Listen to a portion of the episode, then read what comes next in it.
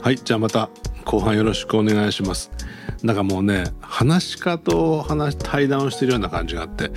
僕落語家とね対談するもんじゃないなとどっかで思ったことあるんですけどね。あのまあ今日はなんかそんな気分なんですけども。でもまあなかなか名調子になってきたところでもう少し伺っていきたいんですけどね。あの、まあさっきはカツオのたたきの話とか出てきましたけども僕はいつもまあ感心してるのはあの砂浜美術館。ですね。これもだからその何もないゼロっていうところから、まあ、価値を生み出してるすごいプロジェクトだと思うんだけども皆さんいつもね「いらんいらんそんなもんいらん」って言うんですよ「建築家いらんいらん工事来ていらん」とかって。だからもうかっこいい現代建築みたいなものがその高知県に来るっていうのを絶対こう阻止したい、もちろん抜粋橋も阻止して新海橋を残したいんだけどもそのなんか、ま、高知県立美術館まあそういうのありますけどねでこれ以上そういうものいらないということを言っていてあのー、まあ何にもない砂浜そのものが美術館だというふうな見立てをして、まあ、見事にそこにプロジェクトを生み出してるわけですけども、まあ、その辺の話もちょっと今日は伺いますかね改めて。そうですねあのこちらから言うと最近気が付いたんですけどまああの当時その町に行くとですね何にもこの町はないのよっていうねどこに行っても言うんですよね。あのいやちょっと待ってよってね 4km の砂浜があるやんっていうねそれって何の価値も生まんのよってお前らずっといてんのかいっていうのでねいやいやいやいやここの交渉じゃんっていうのはあの全国から公募されるイラスト写真を並べてみて1,500枚ぐらい今1,000枚ぐらいかなというふうに並べて開いてさせていくと。でこれはあの美術館やねんと。これは企画展やねんと。普段なあの松原も作品らっきょう畑があんだけど砂地やから。あれも作品。まあ砂浜に千鳥がこう足跡も作品。なんと一番大きな作品はクジラ。そこに海に泳いどる。これを全部作品としたらどんだけ巨大な美術館やねんと。これは砂浜美術館注文やと。クジラ見に行くのに2時間かかるどんだけ広いうちのエリアの作品ですわ。ちょっと見に行ってきてください。その船に乗って作品を2時間以下だからね。で見れるか見れんか分からへん。その時で。で一日中やってて太陽の光で見れるけど夜の光はあのまあおきつきさんの光でこの T シャツあっても見れる。というふうに企画展は、まあ、そのように見れるが一年中美術館やで。なんでランニングコストいらへん。電気代いらへん。ちょっと待って。でそれはねその着想はすごく面白いんだけどそのそういう場合ですね。その着想した人も偉いけどもそれを受け止めてその着想をこう定着して具体化したね蝶もなかなか偉いと思うんですけどね。それはですねそこから始まるとそこも長くなんですけどたまたま見つけたその町の職員2人をですねもう怒り倒してですね僕もなんでその人が怒ってるのか分かりませんが行政注文はから怒ってその2人が行政と思い込んでですねたまたま出会った2人に叱りながら始めるんですけどなんとそのもう一人の2人おりまして1人の人がですねいろいろあって町長になったんですね。で昨日うちに訪ねてきました「すんません」って「すんません」がおかしいでしょ。断りに来に「すみません。町長になってしまいました」っていうね。そのこの2人のうちの1人来たんですけど。あの町長になるまでの間にやっぱり考え方を自分たちの町で持たへんかというところでそのそのそのような職員当時26歳か7歳ぐらいですね。見つけてその見つけ方とかね叱り方考え方変えようやんって言って熱烈に言ったらねなんとなくねそのじゃあやりますわって言って何も若いわからんずつにやめますわって言って始まったのがこの砂浜美術館であってですねあのー、長い間この31年間もやってるんですよ。で、えー、その間に31年の間に思ったこと最近原さんがよくですね見立てということを言い始めましたですよ最近。これはあのものを見立てる、えーと、千利休の大案ですかね。というかあるいは茶碗一個にしてもですねえー、千利休がそのように見立てて言うとそれが大きな価値を持っていく。というようにこれこれも一つのですねただの砂浜ですから。これをあの砂浜美術館に言って 美術館に見立てたらクジラお前おるやないかということでいろんなものが見えてくるんですね。それを年中何もランニングトスはいらないエネルギーはいらない、まあ、いわゆるゼロエミッションミュージアムです。こういうものを見立てによって作ったんだなと今頃ですね原さんのおっしゃってる見立てというものとの重ね合わせてあ俺も知らず知らずのうちに見立てしててですねこれに数万人の人がやってくるわけですよ。という意味ではあのその見立てというものと最近この砂浜美術館がこうオーバーラップした言葉として僕が理解をしたのがほんの最近です。いやいやでもやっぱまあ素晴らしいと思いますけどねあのー、まあ T シャツの中のねアートもまあもちろん素晴らしいんだけどあの景色がねやっぱまあ風に吹かれて数千、まあ、千枚以上の T シャツがねまあ、あの海岸でひらひらしてる光景は僕はクジラは見てないしでもまあなんかそういう景色はすごい胸のすく気分ですよね。あれはだから見た人は写真で見たり映像で見た人もやりたくなってモンゴルとか聞くところにとガーナとか。ガーナ行ったことないですけどね。そういうところからまあ招聘されて、まあ、砂浜美術館の、まあ、T シャツ店ですか T シャツ店がまあ、いろんなところにこう巡回してるって話も聞くんですけどそれは本当なんですか？そうですね。もう18カ国行ってます。18カ国、はい、一番最後はパラグアイかな？ちょっと待ってください。ウルグアイかな？ウルグアイです。えーと、ケニアでウルグアイで今あその辺で18回目になってます。はい。まあ、その地域もやっぱり高知とつながりのある感じですね。どっちかというとこう、まあ、一次産業とは言わないけれども何かまあその景色を見立てられそうなまだ手つかずの場所みたいなところが、まあ、やっぱり呼んでくるんですかね。まあ、あのどこでもできるということであの、うん、まあ、施設がいらないとか。そうですね。なるほど。まあでもその影響力もすごいなと思うんですけども。あとまあその言葉がね砂浜美術館とかねそこでやる漂流物展とか、まあ、なかなか一つ面白いですよ。あとちょっと高知から離れるけど僕はその感心したのがあのこれ沖ノ島でしたっけ？島じゃ常識サザエカレー。あこの島は違いましたね。どこの島でしたっけ？浜町ですね。浜町。あのこれは島根県海士町です。海士町か。はい。まあその島に行くとみんなカレーをサザエで作ってる。でこれサザエカレーって言われたら東京で出されるとねあ高いかもしれないっていう感じのものなんだけども島の人はみんなサザエで牛肉がないから恥ずかしいと思って食べてる。っていうのがまあそこに着目してあのー、サザエカレーでいいところを枕言葉をつけたわけですね。島じゃ常識。サザエカレー。これはネーミングとしては僕はなかなかやっぱり、ね、芯を食ってると思うんですね。その辺のなんかそこもやっぱ見立てだと思うんだけどもこれ今すごい何にでも島じゃ常識ってつけられてしまってるという話も聞くんですけどもその辺の話もちょっと伺いたいです、あの実はそうではなくてあのその言葉をいろんなものにつけてほしかったんですけど、えーと、島田常識っていうのをこの権利をくださいっていう連絡もあったんですけどねえ、僕はあの小さな島で離島なんでお金はねいりませんとどうぞお使いくださいって言ったらその後10年後また呼ばれて行ったらですね全然使ってなかったんですよ。それでもう一回、えーと、この島のこの職員の名刺を作ってくれっていうことで、えー、頼まれて、えー、島じゃ常識海町でいいのにと。なんで島じゃ常識渡してんじゃないかと思ったけどもう10年間経ってね古びてたのでもう一回作り直したんですよ。もう一回作り直したのがないものはない。海士町。でこれやってましたらですねなんと今ちょうどないものはないウェブ制作の依頼が来ちゃいましてね。えーと、ないものはないのポスターをその海士町のその貼ってたらですね外国から来た人があれなんだっていう。ないものはない。We have nothing, we have everything っていう説明をするらしいんですけどそれがなんかグローバルにそのコメントがですねあのその価値観が香港の大学の学会で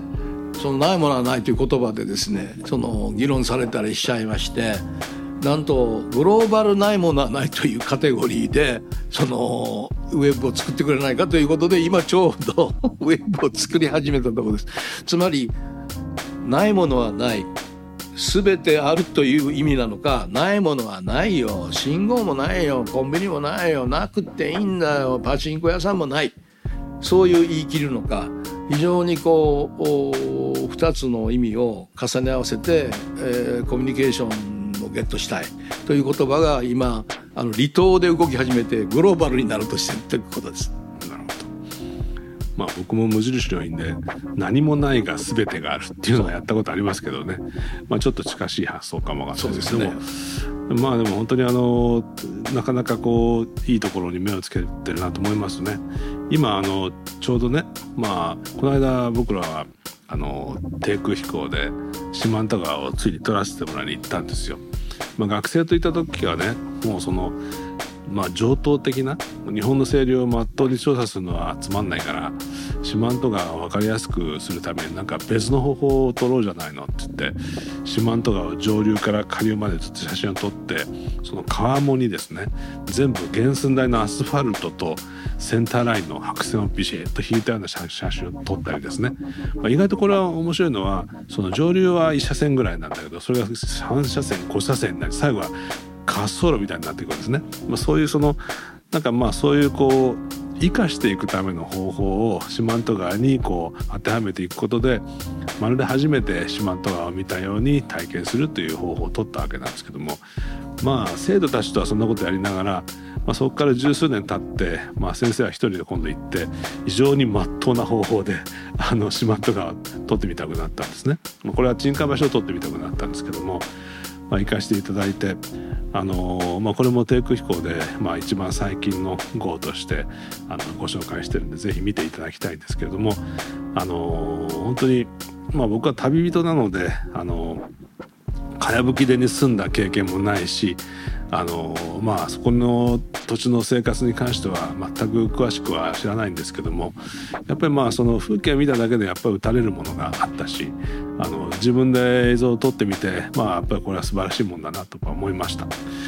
で、まあ、そこに行って村さんとさらにいろいろ話をして聞いてみると、まあ、最近はあの四万十流域農業これは四万とはひらがなで流域農業は漢字という、まあ、ネーミングを、まあ、また編み出されてですね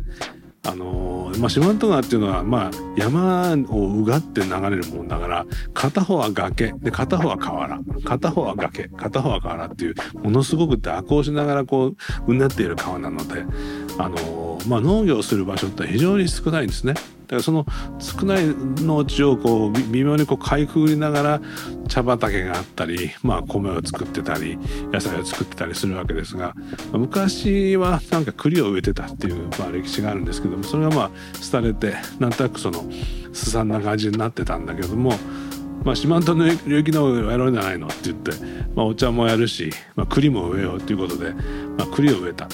で桃栗3年柿8年だから栗は割と早くなるんですね。だからまあその栗の植える達人を呼んできて、まあ、栗を植え直して。であの四万十地栗っていうのを作ろうと言ってると。でこの時に上原さんは「これな」って「スタジオジブリやろ」って「四万十地栗」これゴロがええやんとかそういうふうに言ってましたねだからそれもなかなかずるいけどうまいなと思いましたねこれはどんなふうに今動いてるんですか？えー、これを、あの解説するともともと四万十栗っていうのはあるんですよ。でそれを、まあ、この中国産の栗がこう輸入されてきて全国のお菓子屋さんにはですね材料に四万十の栗じゃなくてもいいわけです。だってあのいろんな栗のお菓子の材料ですから。という意味でもうこの十何年この栗の産業はされちゃったんですね。でそこの山に行くと荒れ果てた栗林があると。そこを見た時にねうわオーガニック栗あるわと思ったんですね。そこで四万十栗というのは今まであったものの中に四万十と栗の間に「字」という漢字を一文字入れたとそれが今言うスタジオジブリ。あごめんなさい。四万十ジブリ。なんですけど、まあ、そういうこうまあ字という字を一時入りことでよってですねその本質が見えてくると商品を明らかにしていくあるいは土や地面の字がその状況を表す農薬かけてまへんでという意味が横に農薬不使用って書かないけど、まあ、それが表してるんじゃないかという意味でのネーミングを変えた。つまり四万十栗から四万十地栗にした途端ですね。伊勢丹の下であの1週間で500万売る商品を作っちゃった。で今はなんとウェブ作っちゃって。あのそれもですねスマートフォンからアクセスする設計をしてですね。一週あごめんなさいね。今コロナになっちゃって余計売れ始めましてね。月1,000万近くは売るようになったんですよ、はい、だからその、まあ、コロナさんですけどもお家でモンブランみたいな商品を作って今までモンブランってんですけど四万十モンブランジグリモンブランでしたけどもお家でモンブランこの三角錐の中に入った絞り出すやつを自分のとこでお家でやってねっていう商品を作るとお家でモンブランみんなクチクチやる。ここの辺がですね山のてっぺんをデザインすればアマゾンに僕たちは買いに行くんじゃなくて山のてっぺんからアマゾンの逆首都圏から山に注文いただいたものを山から配送していくという逆の発想がいるでしょう。それもスティーブ・ジョブスが作ったかもしれないスマートフォンで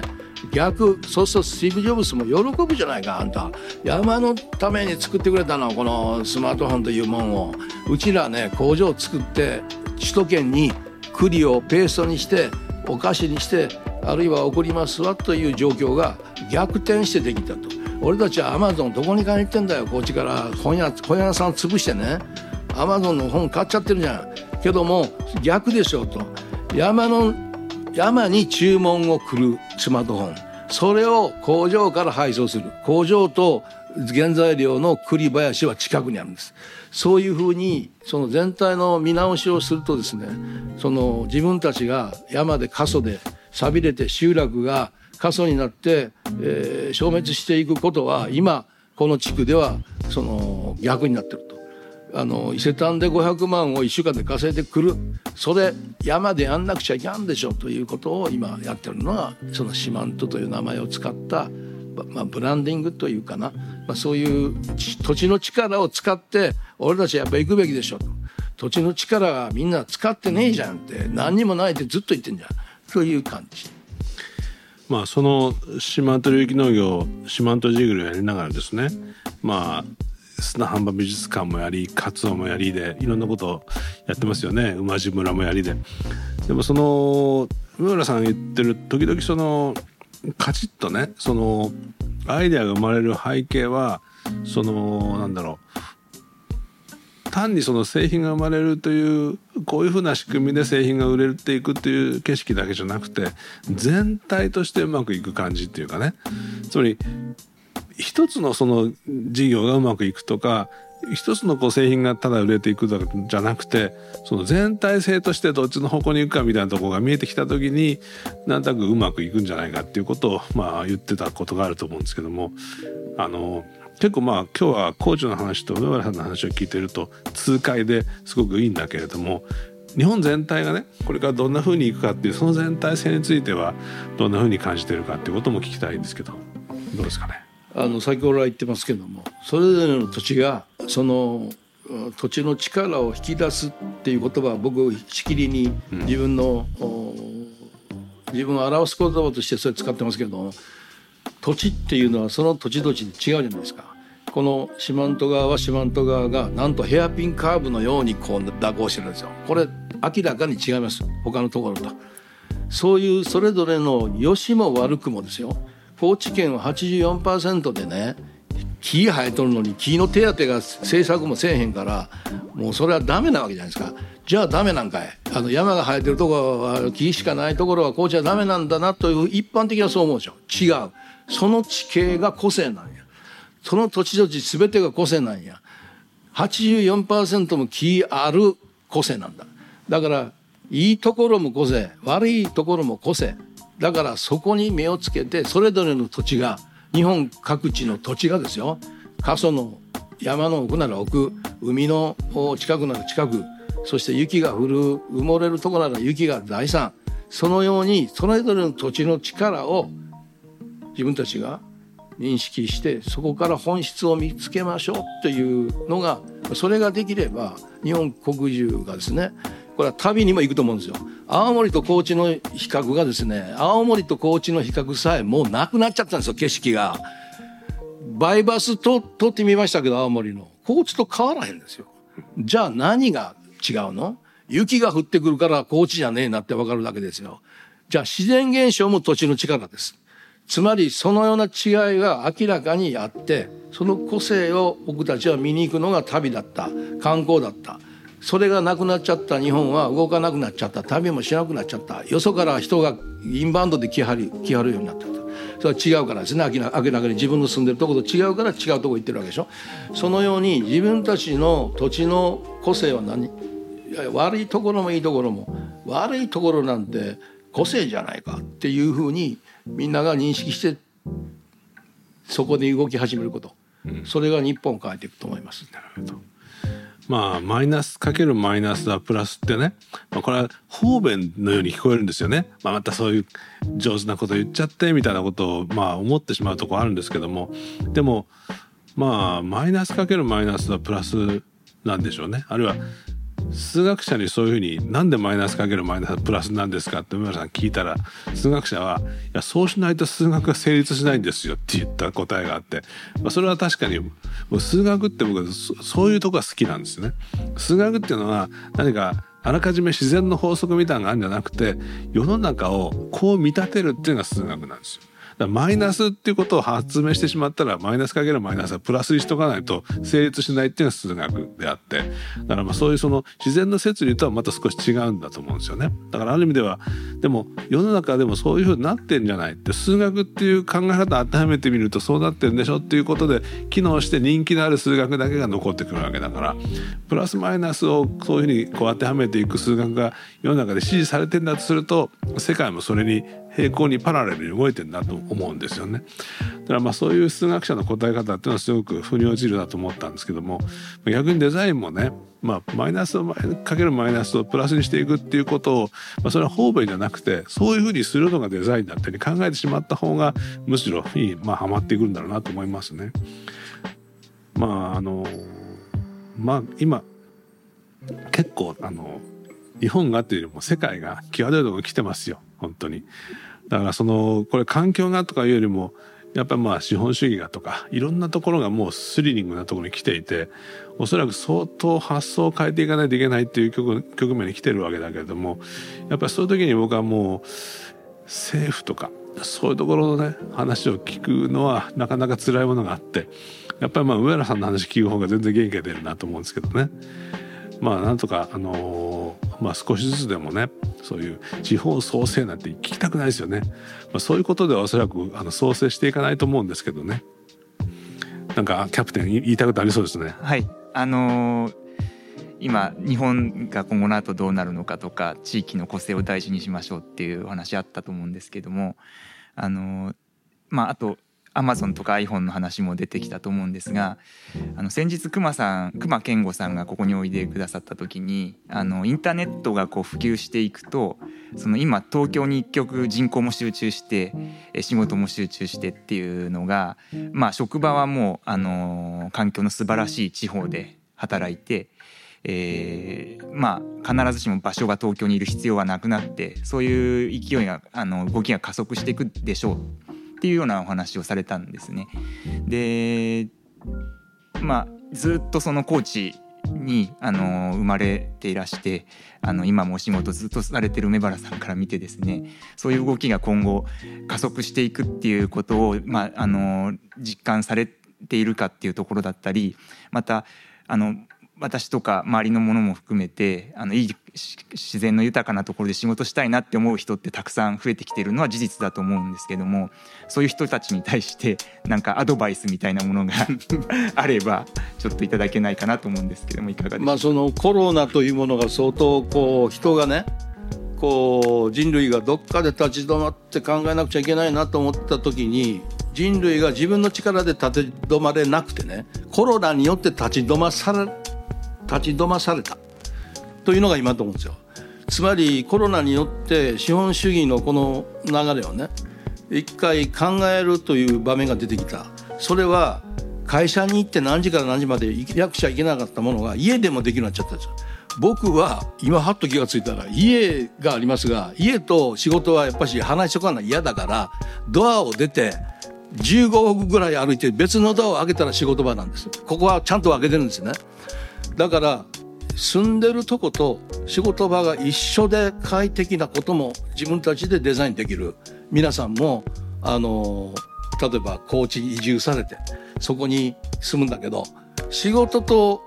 暮らしを別々にするような設計熊さんの話出たんで、えーと、そのような設計の住宅になるかもしれないですよね。だから仕事はうちでするもんよという話になるかもしれません。その時に相当その世の中が変わっていくでしょうという意味ではあの今その形が住居の形と仕事場の形これさえももう大きなテーマになってあの考えなくちゃいけないという意味ではね熊さんの話もちらっと僕聞きましたけども新しい住まい方仕事それをどう作っていこうかねという部分では、まあ、僕なんかが一つのサンプルになるんじゃないでしょうかね。それあ僕をサンプルにしてください。ですねそう思います。はいありがとうございました。まあ梅原さんとはねあの年一回年の初めに鶴の温泉に行くんです。あのこれはまあ共通の友人の鈴木照隆さんと一緒にですねあの鶴の湯に行くんですね。でまああそこの温泉はやっぱりすごいですよね鶴の湯に関して一言なんか最後にお話をいただいて終わりにしたいと思うんですけどもあのまあ高知の梅原さんが秋田の鶴の湯に行くっていうのはこれはどういうことが始まりなんですか？これはあれですね。山の中の、まあ、奥深いところにただのおっさんズーズー弁のおっさんがおりましてね。このおっさんが作った温泉の形これはあの奇をてらっていない。しかしその相当考えられたというかもうあの本人は考えたと思ってません。本人は大工さんの息子なんで自分でもできるし大工さんをなんと常備6人ぐらい雇ってるんですよ。そういう意味ではあそこにねその温泉の源泉が湯船に入ってくる湯口の形をデザインしていたりね。でも僕も聞いたことありますけど湯の入ってくるのがこの白い白濁した湯が入ってくるこの湯のところがいいなと思ってたらやっぱしねこびりつくようにあの硫黄がねそのように作ってあるんだよねっていうわけよ。硫黄がこびりついたのってこびりっていうのはねほんまもんなんですよ。こびりってデザインできへんもん。だからその湯が入ってくるところをこうこびりつくようにその設計してあるものがこう湯で入ってくる。まさにこびりついて白くこびりついてるそんなことデザインなんですよ。あの人にはもう備わったもん。そういうものが蓄積されて一つの館があのまあ一つの温泉施設ができている。こんな素晴らしい考え方の人格も素晴らしい。ズーズー弁も素晴らしい。僕はこの人の話を年の初めに聞きに僕は聞きに行くと思ってます。あのそれも原さんと一緒に聞きに行く。ここを年の初めの行事にしたいとこれからも思ってます。まああの本当にこびりはデザインできないっていうねまあそういうところですかね。まあ僕もいや本当にあの今日はずっとお聞きしててムーメバラの名調子をずっとあの聞いててあの久々にこうお腹の底までその魅力がね理解できる感じがしました。あの梅原さんはまあ土地の魅力を引き出すデザインっていうことで毎日デザイン賞の特別賞を受賞されてますけども、まあ、そういうことで、まあ、知ってる方もいらっしゃると思うんですけども、まあ、今日のお話でね、まあ、その底力が魅力がどこら辺にあるのかっていうことが、まあ、少し片鱗を感じていただけたんじゃないかと思いますね。まあ、最後にあの梅原さん見てるって言葉が好きだっていうのは僕もその言葉好きだなと思いました。なんかコーチで死ぬっていうのをねあの人見てたって言うんですって。で見てるっていうのは「満ちる」の満潮の満って書くんですってねだからなんかこうダウンロードして時間がかかるみたいなそのそのバーがこうギリギリいっぱいになると見てたって感じで、まあ、そういうふうにまあ捉える一生感っていうのはなかなかいいなっていう。でも馬良さんまだもうちょっと見てない感じはするんですけども、まあ、我々でももうだいぶその真ん中辺はちょっと過ぎたことは確かなんでだけどその辺りからなんかこう世の中見ていくっていうのもまあ非常に大事だなと思うのでねまあやっぱそういう時間を僕はまあ最後少しあの最後っていうかいやようやくこの日本の入り口にたどり着いた感じがするんですよ。でそれまでそんなに日本ジャパンラバーっていう感じでもなかったけれども、まあ、そのようやくその可能性に梅原さんなんかから教わりつつたどり着いた感じがするんでね、まあ、これからそこをゆっくり、あのー、そこに上りついていこうかなと思うんでね、まあ、これからもぜひよろしく、まあ、ご指導いただきたいと思いますけど、まあ、ぜひ釣りの上でまた。今日はどうもありがとうございました。ありがとうございました。ありがとうございます